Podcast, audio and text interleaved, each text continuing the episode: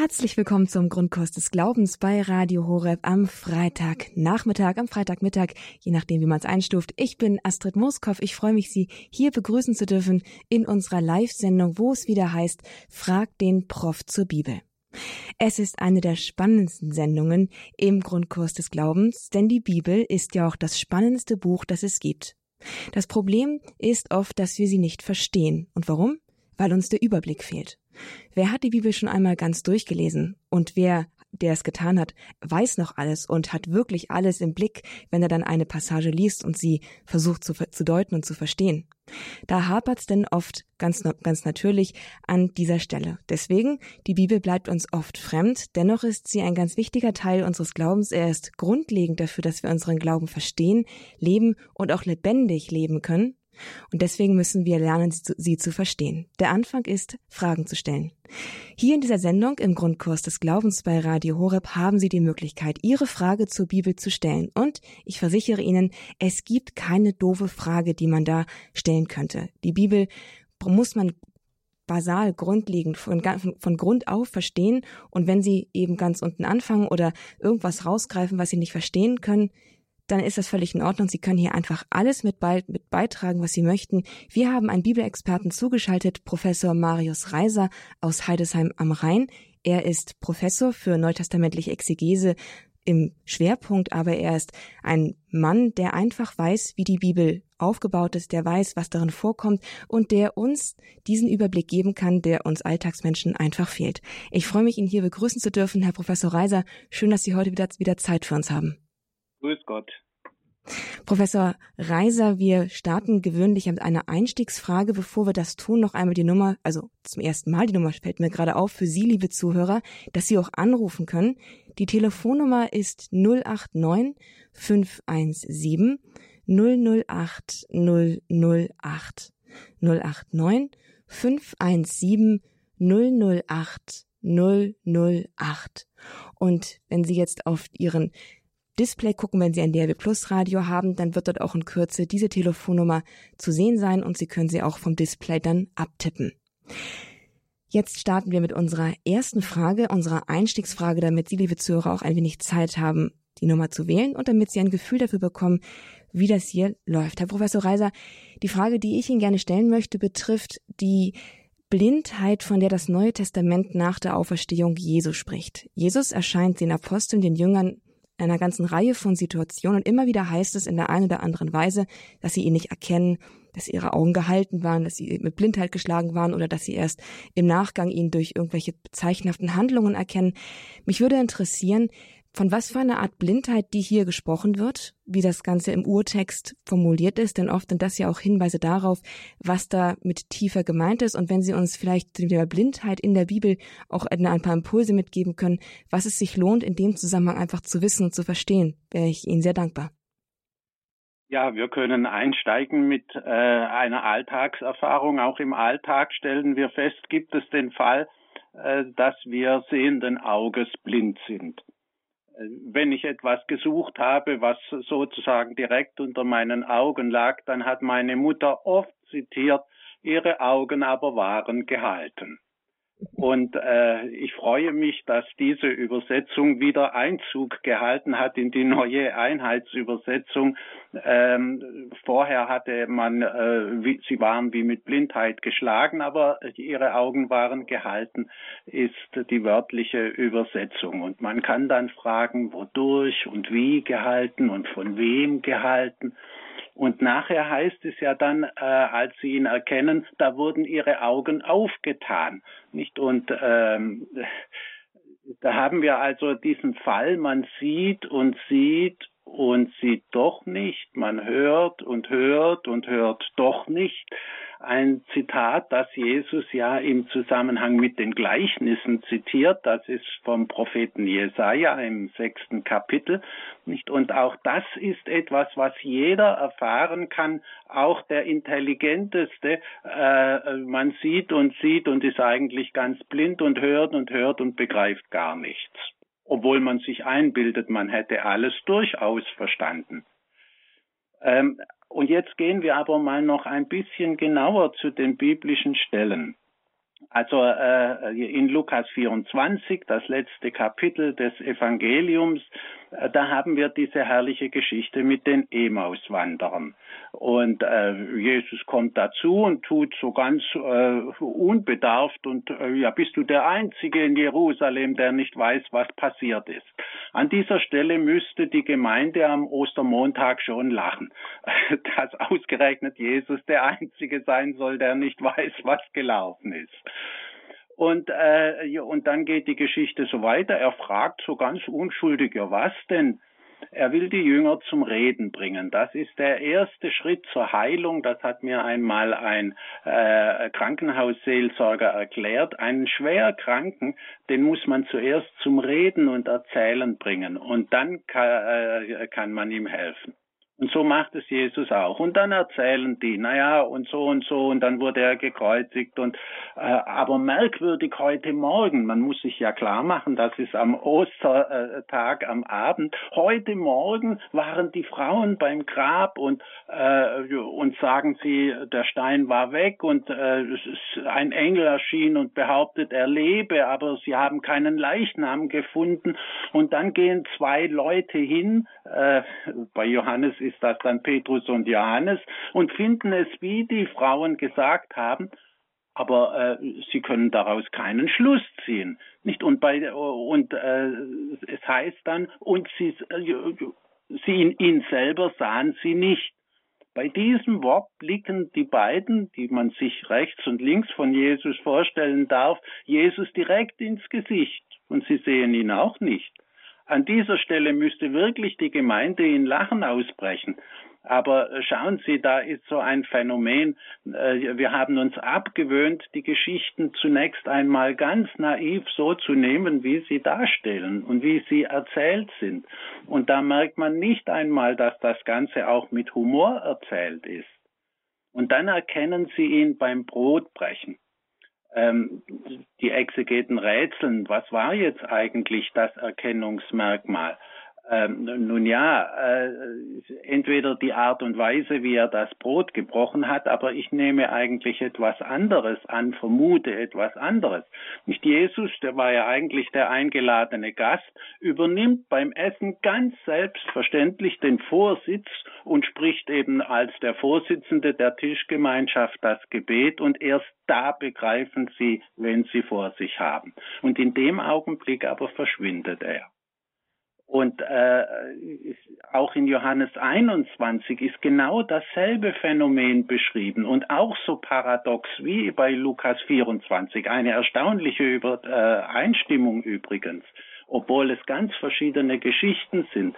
Nicht also, die kommen mit dem Boot von fern und da steht einer am ähm, Ufer und auf einmal ruft äh, Johannes, nicht der Jüngste, der Lieblingsjünger, der geliebte Jünger, äh, es ist der Herr. Und dann äh, äh, kleidet sich äh, Petrus an und äh, sie kommen dann äh, ans Ufer, da liegt schon ein Fisch auf dem Feuer und Kohlen und, äh, und dann heißt es ganz merkwürdig, und keiner wagte ihn zu fragen, wer bist du? Denn sie wussten, dass es der Herr war. Also paradoxer geht es nicht mehr. Sie wissen, das ist der Herr, aber Sie würden schon gerne fragen, aber Sie trauen sich nicht noch nachzufragen. So geheimnisvoll und merkwürdig ist diese Erfahrung. Und jetzt nur noch ein Wort, äh, warum können Sie ihn nicht erkennen? Ähm, nun muss man sich klar machen, ein Gekreuzigter ist tot und ein Toter steht nicht wieder auf. Das war die Überzeugung von Juden und Heiden. Und die Vorstellung, es gab zwar in, im Judentum die Vorstellung, es gibt eine Auferstehung am jüngsten Tag, wenn alle Menschen gleichzeitig auferstehen oder wenigstens alle Gerechten. Aber dass ein Einzelner vor dem jüngsten Tag vom Tod aufersteht, das war schlicht undenkbar. Das war ein völlig unbekannter, undenkbarer Gedanke. Und äh, äh, von daher, äh, dass der Gekreuzigte noch einmal auftauchen könnte, das, das, das war einfach nicht denkbar.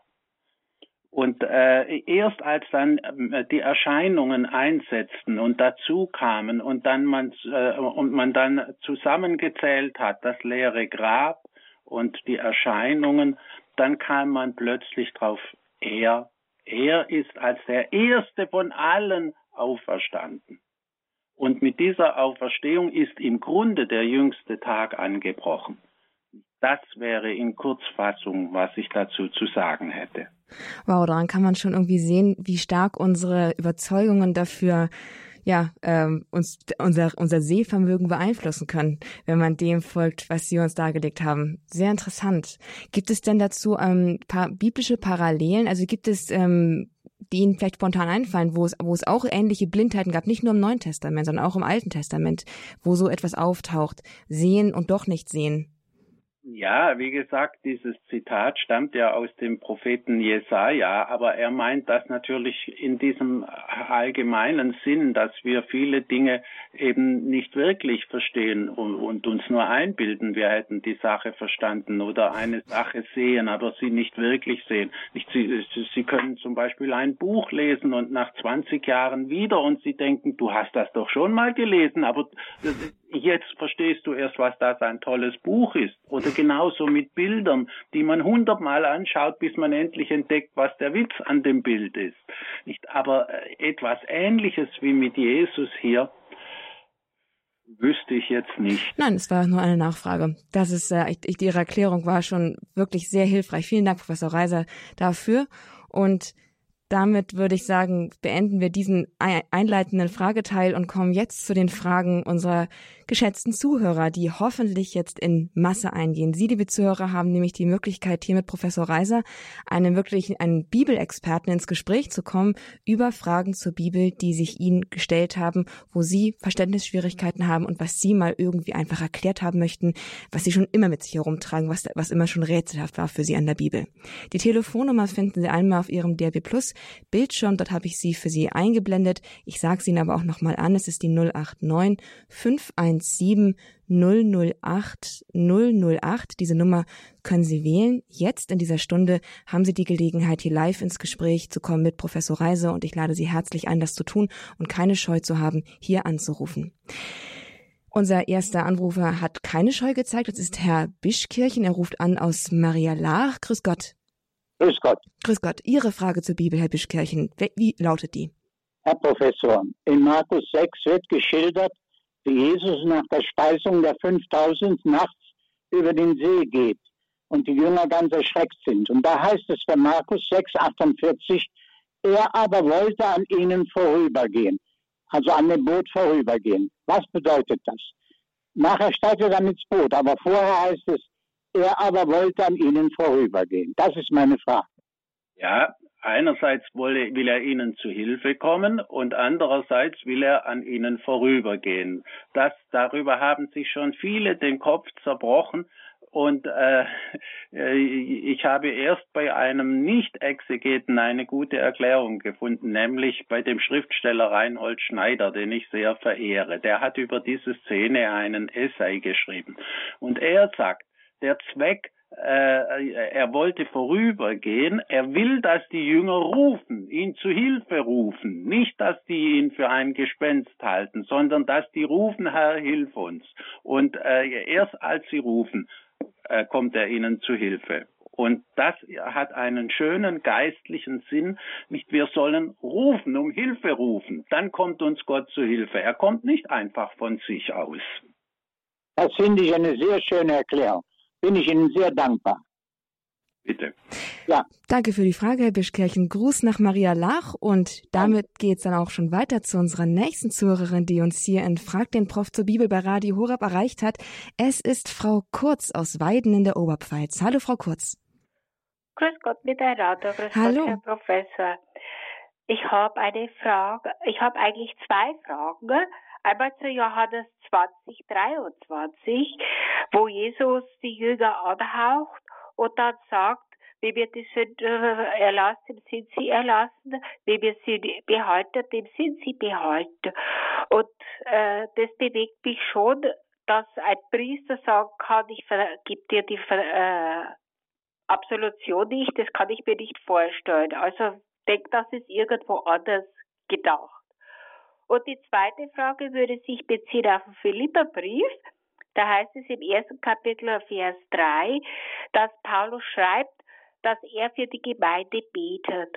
Und meine, meine Frage bezieht sich auf Gebet jetzt für uns. Wenn Paulus das schreibt, hat es sich damals für die, auf die Philippe bezogen. Was hat es uns heute zu sagen? Darf man da vielleicht dahinter sehen, wenn wir in Schuldbekenntnis sprechen und äh, beten für die Engel und Heiligen, als dass sie für uns beten? Äh, oder Jesus hat ja auch für Petrus mal gebetet.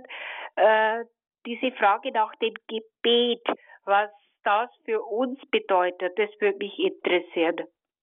Ja, damit können wir anfangen. Äh, wenn Paulus für die Philipper betet, und das tut er eben für alle seine Gemeinden, dann bedeutet das, äh, dass er mit ihnen in einer tiefen Gemeinschaft ist und dass diese Gemeinschaft zusammenhängt, also äh, zusammengehalten wird durch den, an den er sich im Gebet wendet. Nicht, das ist in erster Linie Christus oder Gott selber, er kommt auf dasselbe heraus. Und, äh, und damit will er für uns sagen, wir sollen füreinander beten. Wir sollen nicht nur für unsere Angehörigen und Freunde beten und Einzelne, die uns am Herzen liegen, wir sollen für die Kirche beten. Und äh, das ist gerade heute ein sehr wichtiges Gebetsanliegen. Zu Ihrer anderen Frage mit ähm, Johannes 20, ähm, die Sündenvergebung. Er, Jesus überträgt den Jüngern und an einer anderen Stelle in Matthäus äh, 18, da überträgt er äh, dem Petrus diese Vollmacht, Sünden zu vergeben. Petrus und die Jünger stehen für die Kirche. Und wenn Ihnen der Priester in der Beichte die Absolution spricht, dann tut er das explizit und ausdrücklich im Namen der Kirche. Er vergibt nicht in seinem eigenen Namen, das kann er ja gar nicht. Er kann nur im Namen der Kirche als Kirche Christi, die äh, eben äh, äh, autorisiert ist durch den Herrn selber, kann äh, der Priester die Sünden vergeben. Und auch das ist wieder nicht der Zusammenhang mit der Kirche als Ganzer. Wenn die Kirche als Ganze eben diese Autorität hat, kann sie der Einzelne empfangen. Und deswegen ist es auch wichtig, dass man in einer Kirche ist, in der diese Autorität äh, vorhanden ist. Ja, verstehen Sie? Aber die, äh, für mich ist die Frage, wenn es heißt, denen ihr sie behaltet, sind sie behalten, also diese Nichtvergebung, was, äh, der Priester die Absolution verweigern. In bestimmten Fällen kann der Priester äh, die Absolution verweigern, wenn er den Eindruck hat, dass es an der Reue fehlt. Nicht, also zum Beispiel, wenn ich das mit einem Witz sagen darf, kommt der Bauer und beichtet beim Pfarrer, also ich habe einen Meter Holz gestoßen, äh, gestohlen, den anderen Meter hole ich morgen, aber den nehme ich jetzt gleich mit rein. Ja, dann wird der Priester die Absolution verweigern. Und dann bleibt sie. Frau Kurz, ist Ihre Frage beantwortet? Ihre beiden Fragen sind die beantwortet? Ja. Wunderbar. Danke mich recht herzlich. Ich danke Ihnen, Frau Kurz. Danke für Ihre Frage, die Sie hier mit eingebracht haben. Danke für die Beantwortung, Herr Professor Reiser. Und auch Ihre Frage, liebe Zuhörer, die Sie jetzt noch am Radiogerät sitzen und vielleicht noch zögern, die Telefonnummer zu wählen, um Ihre Frage zu stellen, kann hier beantwortet werden. Professor Reiser ist ein Mann der Wissenschaft, ein Mann der Bibel. Er kann Ihnen wahrlich fast jede Frage zur Bibel beantworten. Er hat den notwendigen Überblick und auch das notwendige drumherum Wissen, das es, das es braucht, um wirklich eine gutes, ein gutes Verständnis der Bibel zu vermitteln. Ihre Chance, das hier auch in Anspruch zu nehmen, diesen Schatz an Wissen, die bietet sich hier bei Radio Horeb und da müssten Sie für aber anrufen unter der 089 517 008 008. In den noch verbleibenden 40 Minuten ist Professor Reiser live für Sie der, auf Sendung und Sie können mit ihm ins Gespräch kommen. Trauen Sie sich, haben Sie keine Angst. Ihre Frage ist hier genau am richtigen Platz. 089 517 008 008. Nochmal der Verweis auch auf den Display. Dort finden Sie die Nummer auch noch zum Abtippen, falls ich zu schnell spreche. Unser nächster Anrufer, der uns jetzt verbunden ist, grüß Gott, hallo, mit wem spreche ich? Äh, ja, mein Name ist Paul-Peter Schläger. Hallo. Hallo, Herr Schläger, grüße Sie. Wie ist denn Ihre Frage zur Bibel? Ich hätte eine Frage äh, zum Gleichnis vom großen Abendmahl. Das Gleichnis vom großen Abendmahl zur Einladung der Gäste und beziehungsweise zum Hochzeitsgewand, zum nicht passenden Hochzeitsgewand. Dass der, der das nicht passende Hochzeitsgewand anhatte, dass der äh, vom dann äh, herausgewiesen wurde aus dem Saal. Zunächst wurden, wurden alle, wurden, kamen die, äh, folgten einige Gäste der Einladung nicht. Dann wurde von, von allen Rändern und Zäunen aus dem, aus, von überall her wurden Gäste eingeladen.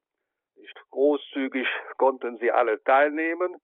Aber dann kam einer, der von, ja, so aufgelesen worden war, und hatte nicht das passende Gewand an. Das kam mir früher immer etwas seltsam vor, wenn ich da gerade auf der Straße bin, habe Normalkleidung an, vielleicht noch, bin noch so, ja, vielleicht so ja ein bisschen abgerissen und dann erscheine ich beim Mahl.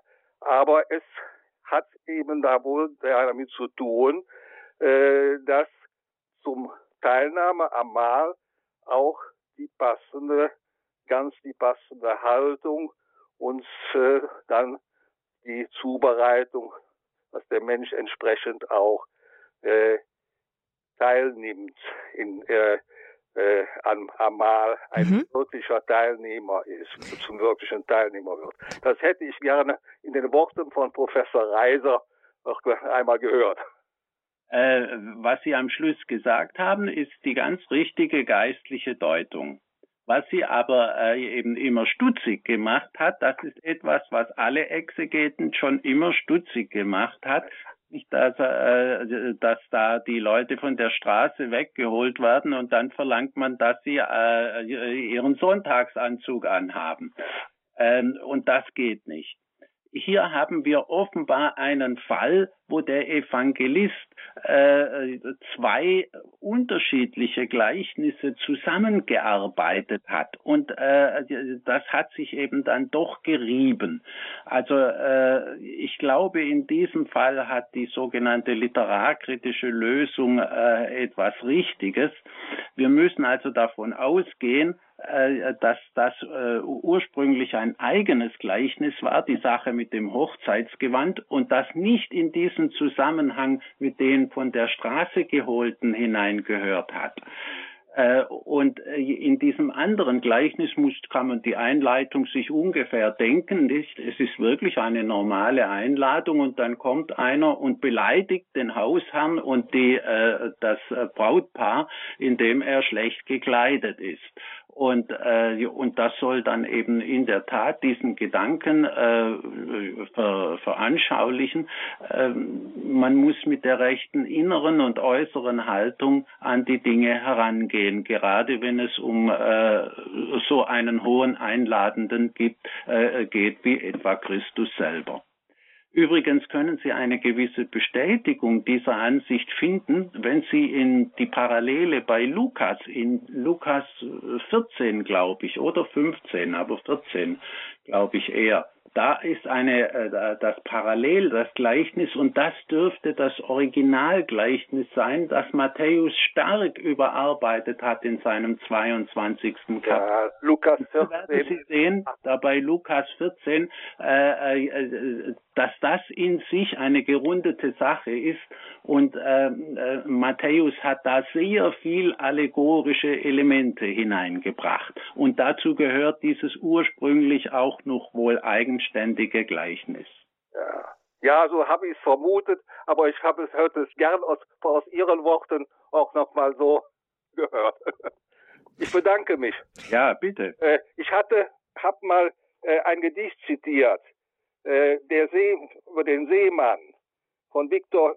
Es, es, es hat, ich habe herausgefunden, es handelt sich um ein Gedicht von Victor Hugo. Ah, von Hugo. Ja, Saison des Semailles, le soir. Mhm. Ist das, äh, aus, ist es von Herr Schläger? Ist es von, ist ja, es für, von Relevanz für die Sendung? Des rues et des bois. Ich, da, bei dieser Gelegenheit äh, möchte ich dann die deutsch-französische Freundschaft Danke, Herr Schläger. Vielen Dank, dass Sie das hier noch mit eingebracht haben und vielen Dank für Ihre Frage. Aber zu dem Hochzeitsmahl, zu dem Gleichnis, ein, ein eine Unstimmigkeit innerhalb der Erzählung des Gleichnisses, die bestimmt schon vielen aufgefallen ist und grübeln, grübeln hat lassen. Danke für diese doch sehr bodenständige Erklärung, Herr Professor Reiser, mit der literaturkritischen äh, Erklärung. Da habe ich dann tatsächlich eine Frage zu, zu den Gattungen beziehungsweise zu der Art und Weise, wie die Bibel überhaupt Geschichten erzählt und wie die Bibel als Geschichtenkomplex entstanden ist. Also was ja schon auffällig ist, dass die Art und Weise, wie diese Geschichten geschrieben sind, wie sie erzählt werden, sich total unterscheiden von dem, wie heute Romane geschrieben werden. Was sind denn so die Merkmale eines der, der jüdischen, der jüdischen Schriftstellerei der damaligen Zeit, die man beachten muss, wenn man in der Bibel liest? Ja, Sie müssen äh, das vergleichen mit den erzählenden Teilen äh, der, des Alten Testaments. Und äh, das war offenkundig die Erzählschule, die die Evangelisten hatten.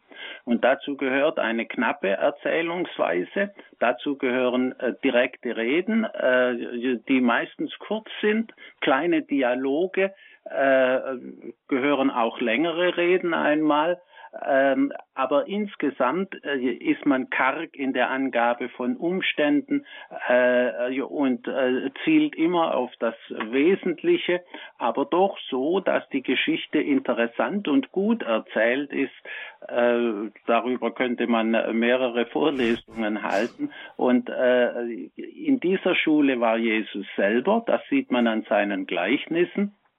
Und wir müssen aber eben sehen, gerade bei, äh, an diesem extremen Beispiel Matthäus 22, die Gleichnisse Jesu, äh, da dachte man dann offenbar sehr früh daran, ah, da steckt noch viel mehr drin, äh, als, als man oberflächlich sieht. Und dann wird das ein bisschen ausgebaut und überarbeitet.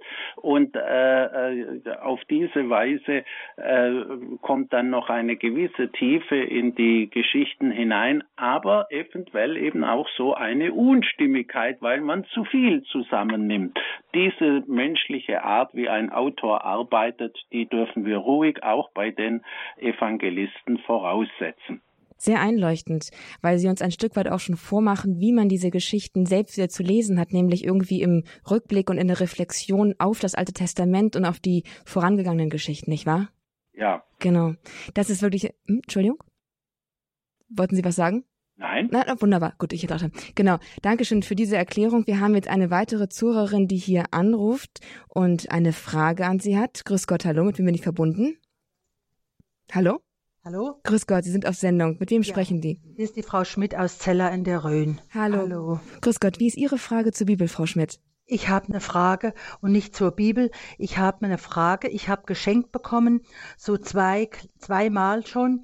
Einmal von meiner Enkelin und dann auch so nochmal von so einer kleinen Bibel heute, Neues Testament mit Psalmen und Sprüchen. Und zwar ist in der Größe 12 mal 7 Zentimeter. Das ist klein und handlich kann man in die Handtasche tun, kann es überall mit hinnehmen, in den Koffer. Äh, es ist aber von Gideon Bund. Jetzt habe ich die Frage an den Professor. Einmal ist es nach der deutschen Übersetzung von Martin Luther und einmal ist es nach der Übersetzung von Karl-Heinz van Heiden. Ich habe es immer mal so rüber und über verglichen. Es ist so ziemlich, äh, der Sinn ist sowieso der gleiche, der Wortlaut ist manchmal ein bisschen anders.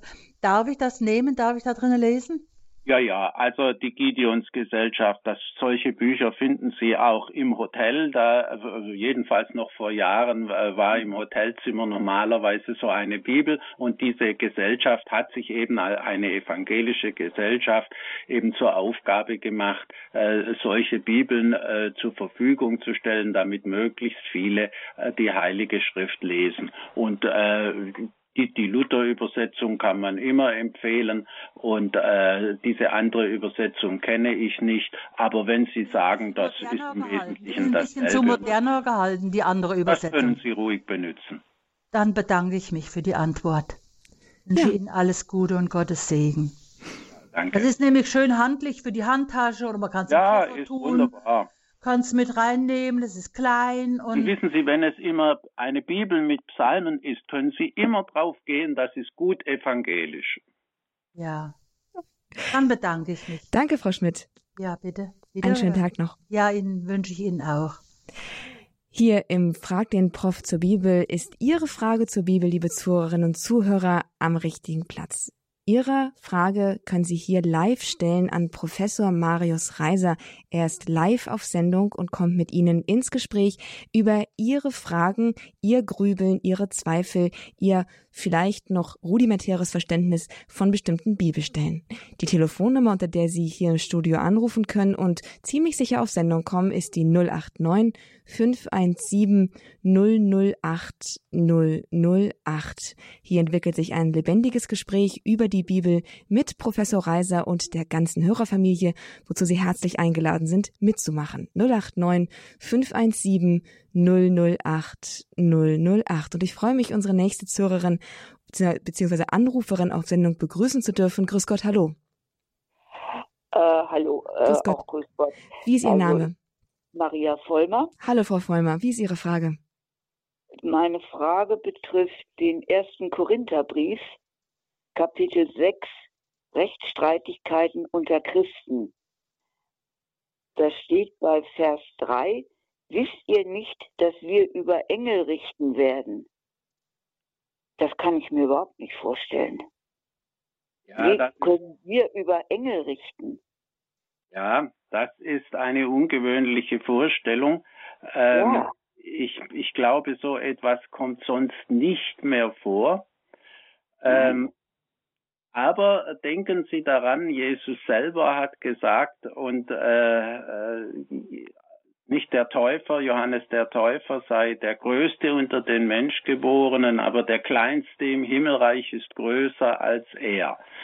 Also die Vorstellung, dass diejenigen, die in Christus leben, in Christus sterben, äh, sogar noch etwas Höheres sind in gewisser Weise als Engel, weil sie es ja auch schwerer haben. Engel können nicht sündigen, eigentlich nicht.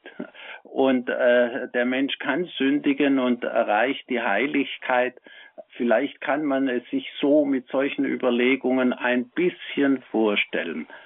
Äh, aber wie gesagt, es ist eine isolierte Aussage bei Paulus. Ähm, er will einfach äh, den Christen einschärfen, ihr dürft nicht vergessen, was eigentlich unsere hohe Würde ist. Und sogar äh, nicht, und dann kommt er zu dieser extremen Aussage, am Ende können wir sogar über Engel richten. Und richten bedeutet eben zunächst auch äh, äh, nicht, das ist ein, ein Königsamt, ja, also äh, Gut, also ich kann dazu nicht mehr Erhellendes sagen, tut mir leid. Frau Vollmer, ist das denn für ja. Sie so erstmal hilfreich als Impuls? Ja, ich kann jetzt darüber nachdenken, denn es geht um Rechtsstreitigkeiten unter den Christen, dass sie halt nicht streiten sollen. Ja, natürlich. Ja. Äh, ja, ja, Paulus wundert sich, dass äh, ja. in diesem Zusammenhang, dass, äh, dass die Christen sogar einen heidnischen Richter äh, suchen, nicht und sagt, ha, haben wir nicht Leute, die in der Lage sind, unter äh, Brüdern und Schwestern ein Gerichtsurteil zu fällen, unter uns. Nicht? Und äh, und er, er betont eben, dass ein wahrer Christ, der muss in der Lage sein, äh, solche Streitigkeiten zu schlichten. Ja, und wenn es halt nicht zu schlichten ist, dann steht, wenn man das Kapitel weiterliest, weshalb lasst ihr euch nicht lieber Unrecht zufügen, weshalb nicht lieber berauben, stattdessen begeht ihr selbst Unrecht und Raub. Ja, äh, wobei, ja. Das erste nicht, man soll sich lieber äh, Unrecht zufügen lassen, als selber Unrecht tun. Das ist schon ein Prinzip, das Sokrates, der historische Sokrates, äh, aufgestellt hat. Nicht, er sagt, Unrecht äh, erleiden ist immer besser als Unrecht zu tun. Ein ganz großes Prinzip der äh, abendländischen Ethik, das wir leider bis heute noch nicht wirklich äh, befolgen. Und dass Paulus hier sozusagen aufgreift und sagt, äh, im Zweifelsfall Opfer bringen, selber verzichten, sich selber äh, Unrecht hinnehmen und nicht sich rächen, weil äh, das sich rächen ist eine der übelsten Angewohnheiten der Menschheit und Sie sehen ja, wie diese üble Angewohnheit immer wieder zu Unrechtstun und Krieg und Streit führt. Ja, ja, das ist mit den alten Blutschäden und ähnlichen Sachen und Blutrache und Familienstreitigkeit. Ja, es leuchtet mir ein. Wunderbar. Ja. dann danke, Frau ja, Vollmer. Ich bedanke mich. Ja, wir danken Ihnen. Herzlich. Ja, nein, ich danke. Das ist, äh, äh ich kann drüber nachdenken. Dankeschön. danke für den Anruf, Frau Vollmark. Alles danke. Gute, Gottes Segen. Ja, Sie sehen, hier gibt es An äh, Denkanstöße, Impulse, einfach ein echtes Gespräch über die Heilige Schrift, über die Offenbarung Gottes an uns, die wir doch alle als Christen immer, immer tiefer und immer mehr zu verstehen suchen sollten. Und wenn Sie irgendwo Probleme haben, dann sind Sie da mit Sicherheit gar nicht alleine. Da können Sie sich hier einfach in der Reihe einreihen von den zahlreichen Anrufern, die hier bei Radio Horeb in Frag den Prof zur Bibel anrufen und Ihre Frage an Professor Marius Reiser, der live auf Sendung ist, stellen. 089 517 008 008. Das ist die Nummer, die Ihnen die Antwort auf Ihre Frage oder einen Gedankenanstoß für die Beantwortung der Frage mit auf den Weg gibt. 089 517 008 008. Schön, wenn Sie sich hier mitbeteiligen an dem Gespräch über die Bibel mit Professor Reiser und mit mir. Ich bin Astrid Moskow. Ich darf Sie hier durch, durch die Sendung begleiten und natürlich mit der gesamten Hörerfamilie, die ebenfalls dabei ist. Unser nächster Anrufer, unsere nächste Anruferin, Grüß Gott, hallo, ist wer? Herr Stüttem aus Hückeswagen. Grüß Gott, Ihren Namen habe ich nicht ganz verstanden. Mein Name ist Haus Stüttem aus Hückeswagen. Haus Stüttem, hallo Herr Ausstütten, ja. grüß Gott. Ja, wie ist denn Ihre Frage zur Bibel an Professor Reiser? Also, ich muss sehen, dass ich die Sachen in der Reihe bekomme. Also folgendes. Mir ist aufgefallen, in der Bibel zwei Bibelstellen, die nicht zusammenpassen irgendwie. Und zwar, ähm, einmal begründet ja der Johannes der Täufer, äh, er begründet, das ist Jesus Christus, der Sohn Gottes kann es nicht genauso genauso so ist, aber auf jeden Fall, er begründet es. Auf der anderen Stelle aber, wo Johannes im Gefängnis geworfen wird, er kommt jetzt ins Schleudern, dann, dann plötzlich sagt, er schickt seine Jünger, also Johannes Jünger, zu Jesus und fragt, bist du der, auf den wir warten, oder müsst ihr auf einen anderen warten? Also ungefähr so, wie ich es wiedergebe. Und äh, da, da bin ich jetzt am Hadern. Einmal sagt er, bezeugt er ja, aber dann hat er plötzlich große Zweifel. Da komme ich jetzt selber äh, an, an, an Raton. Da müssen wir ein bisschen mal raushelfen, Herr Professor. Ja. Die Sache mit dem Zweifel ist heute die gängige Erklärung, nicht? Man sagt also, er hat am Anfang eben das so gesehen, dann kam er selber ins Gefängnis und da, äh, wenn man da so einsam in der Zelle ist, dann kommt man ins Zweifeln, ob jetzt äh, seine äh, Identifikation des Messias die richtige ist. Ähm, mir hat diese äh, Deutung nie recht gefallen, denn ein Mann wie Johannes der Täufer äh, und so wie er geschildert wird, etwa in Markus 6, nicht wie er da im Gefängnis ist und äh, besucht wird und äh, und dann der äh, Herodes Antipas selber in in die Aporie gerät, ins Zweifeln gerät und aber er kann nicht lassen und so weiter. Also ein solcher Mann, der kommt nicht ins Zweifeln. Und äh, dann habe ich festgestellt, dass die Kirchenväter eine ganz andere Deutung dieser Stelle haben. Die Kirchenväter sagen, also äh, der Täufer, der hatte eine Absicht mit dieser Frage. Er hatte nämlich die Absicht, Jesus dazu zu bringen, öffentlich klipp und klar zu sagen, dass er der Messias ist und Gottes Sohn. Um äh, Jesus dazu zu bringen, hat er diese beiden Jünger gesandt. Und äh, wenn Sie nun achten, wie Jesus die Frage beantwortet, dann äh, tut er das nämlich nicht, was der Täufer will, sondern er beantwortet sie genau so, wie er es gemacht hat bis zur Ver, ähm, bis zum ähm, äh, bis zum Gericht vor dem Hohen Rat, der Verhandlung vor dem Hohen Rat. Jesus hat immer nur indirekt von sich gesprochen und so tut er das auch hier. Er sagt jetzt schaut doch mal, was ich tue und was ich verkünde und dann weist er auf seine Wunder hin. Wer kann Wunder tun? Außer Gott allein. Nicht? Das äh, ist ganz klar für jeden Juden. Und äh, daraus müsste man die rechten Schlüsse ziehen, nur die rechten Schlüsse ziehen. Und, äh, und äh, so antwortet eben Jesus. Er will nicht vor die Leute treten und sagen, so, also ich bin der Messias, jetzt folgt mir mal schön. So macht es Jesus nicht. Und das ist großartig an ihm erst vor dem Hohen Rat, wo alles zu spät ist und er noch einmal gefragt wird, bist du der Sohn des Höchsten? Da sagt er, ja, ich bin es und ihr werdet den Menschensohn kommen sehen auf den Wolken des Himmels.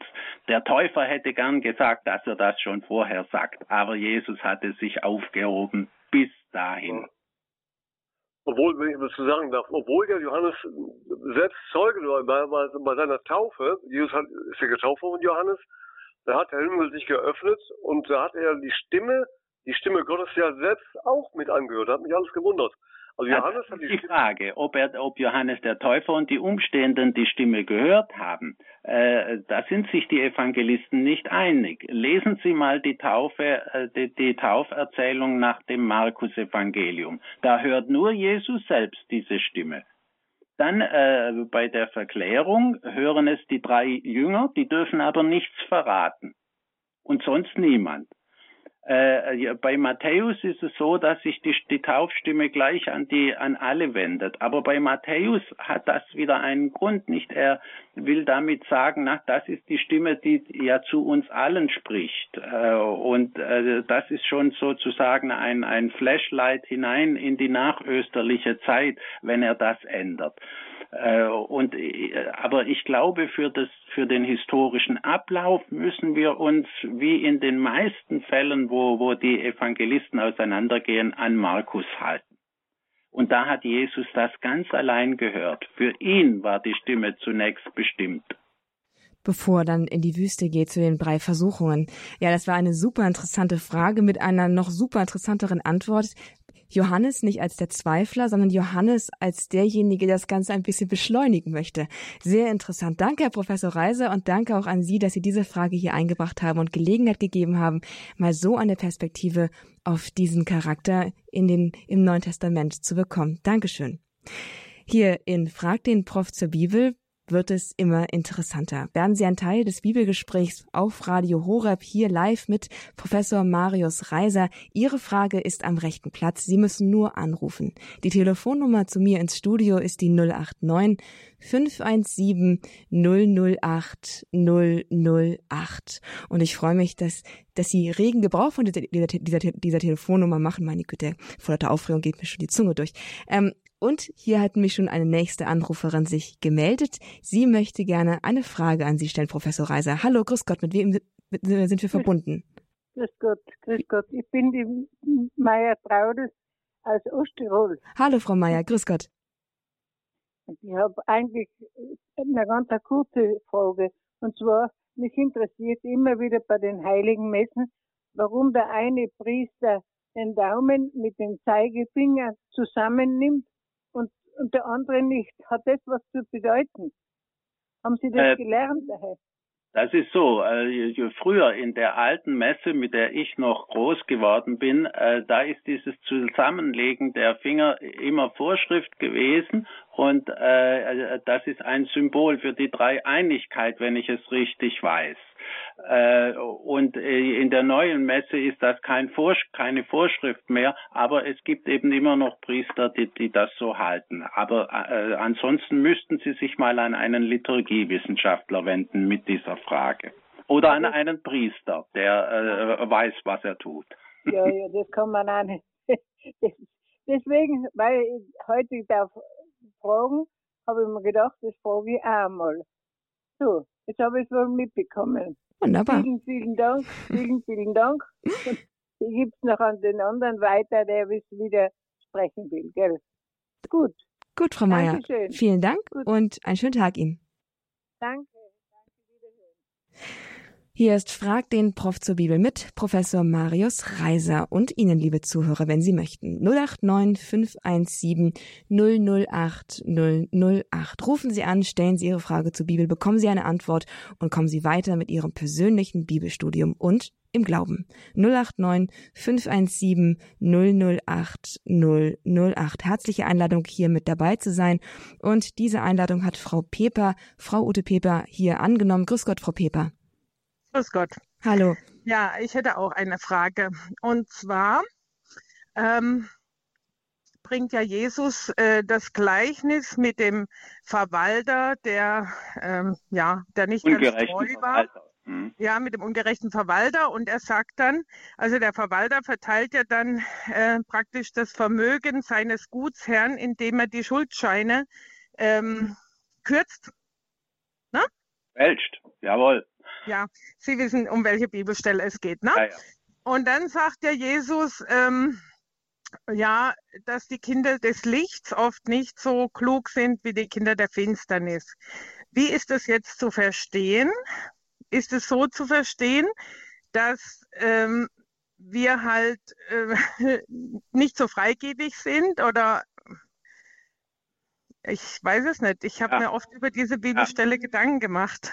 Ja, über diese Schriftstelle haben sich auch andere schon Gedanken gemacht und es gibt also Exegeten, äh, die sind aber eher ähm, evangelisch, die sagen, die müsste man eigentlich aus der Bibel streichen. Ach so.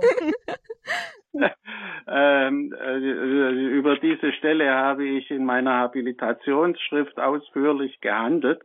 Es ist so, es ist ein Gleichnis und das steht am Anfang des 16. Kapitels bei Lukas.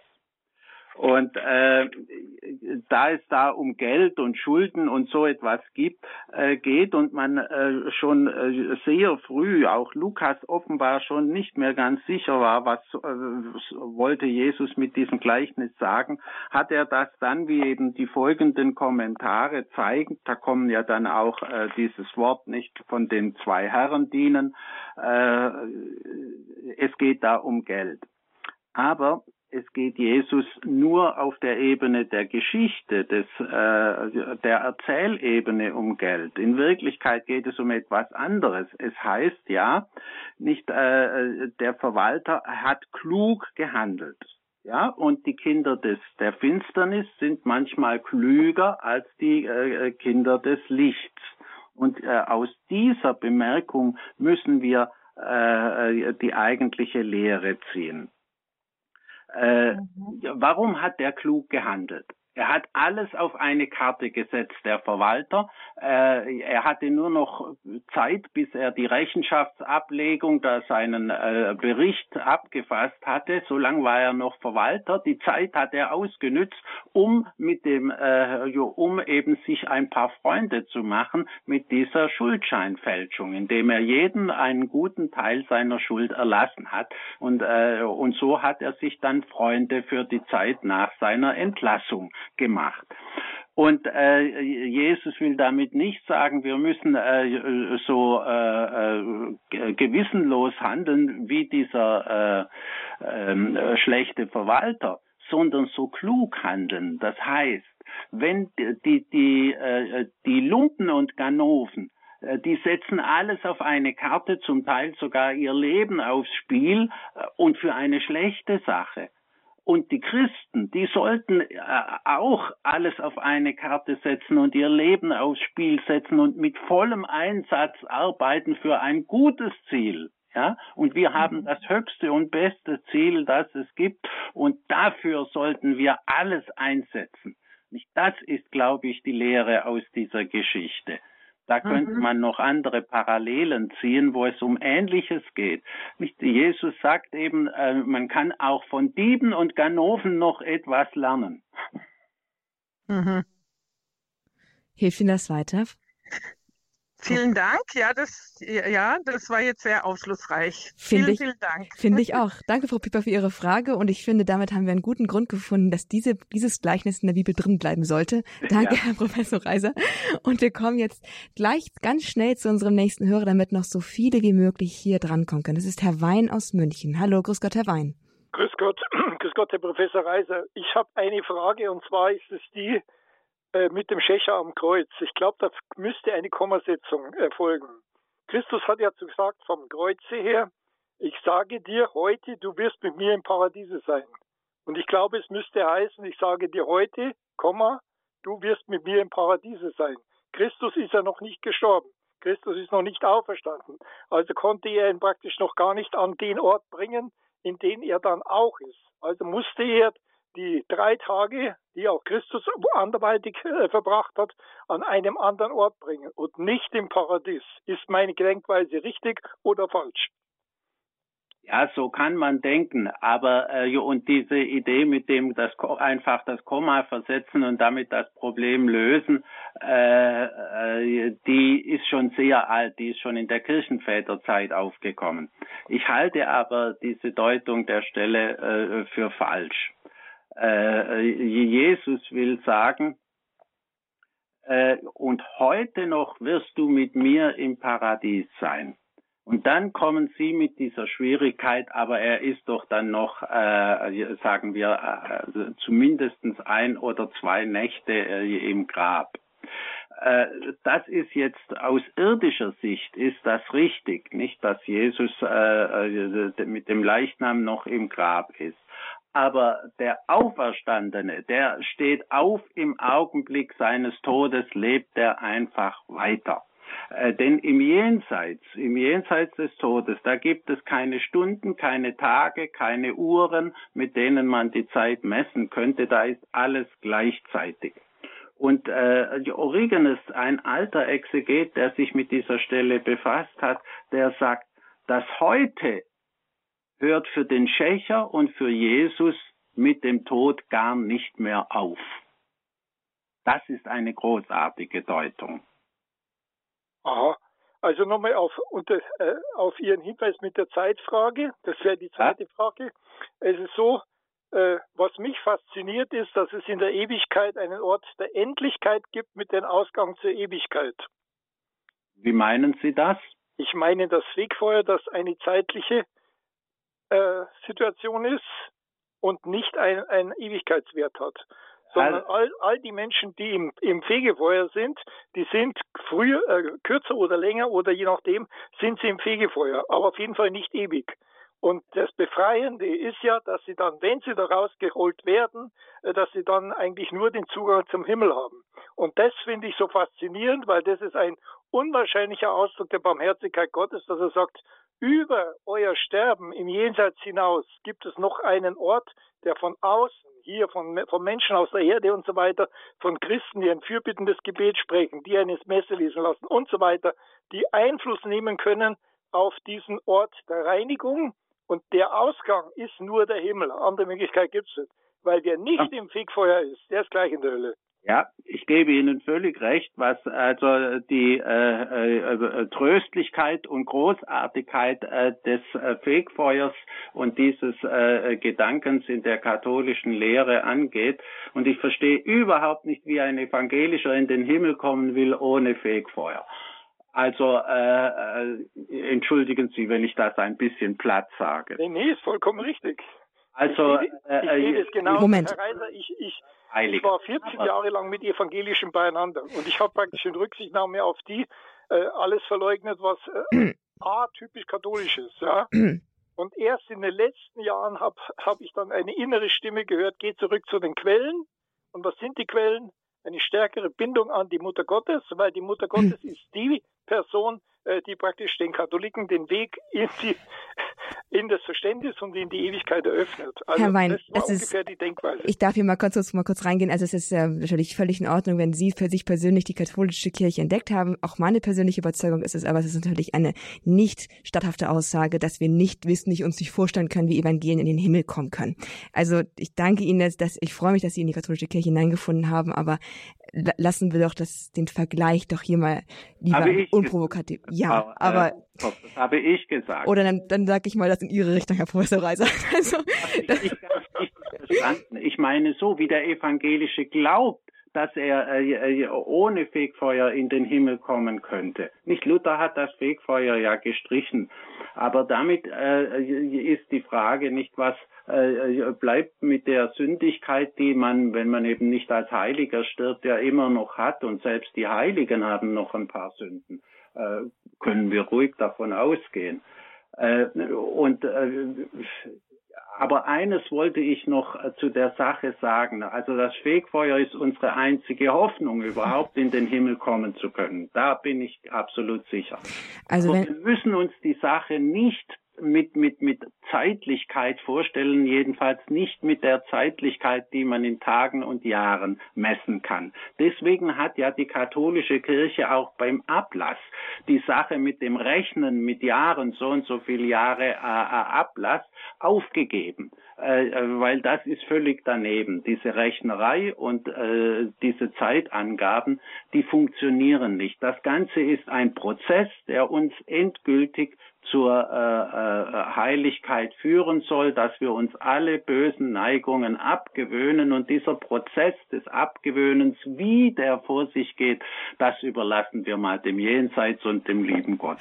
Ich finde, Sie bringen hier gerade einen ganz schönen Bogen wieder sozusagen zusammen. Sie haben am Anfang der Sendung davon gesprochen, dass mit der Auferstehung Jesu der jüngste Tag schon angebrochen ist, das jüngste, die, also die letzte Zeit angebrochen ist. Und hier hat noch, ist nochmal die Dimension der Zeit in dieser letzten Frage und der Beantwortung angeklungen. Ein Wunder, eine wundervolle Abrundung und ein wundervoller Abschluss dieser Sendung fragt den Prof zur Bibel dass es heute hat für Jesus und für alle, die an Christus glauben und in Jesus gestorben und auferstanden sind, schon heute begonnen und hört nicht mehr auf. Herr Professor Reiser, ich danke Ihnen von Herzen, dass Sie sich Zeit genommen haben, hier in dieser Stunde am Freitagnachmittag uns unsere Fragen zur Bibel zu beantworten und das in einem so lebendigen Gespräch mit den Hörern getan haben. Danke, Herr Professor Reiser. Ja, ich bedanke mich. Gern geschehen. Und bis zum nächsten Mal natürlich. Nächsten Monat sind wir nämlich wieder gemeinsam auf Sendung. Bitte fragt den Prof zur Bibel.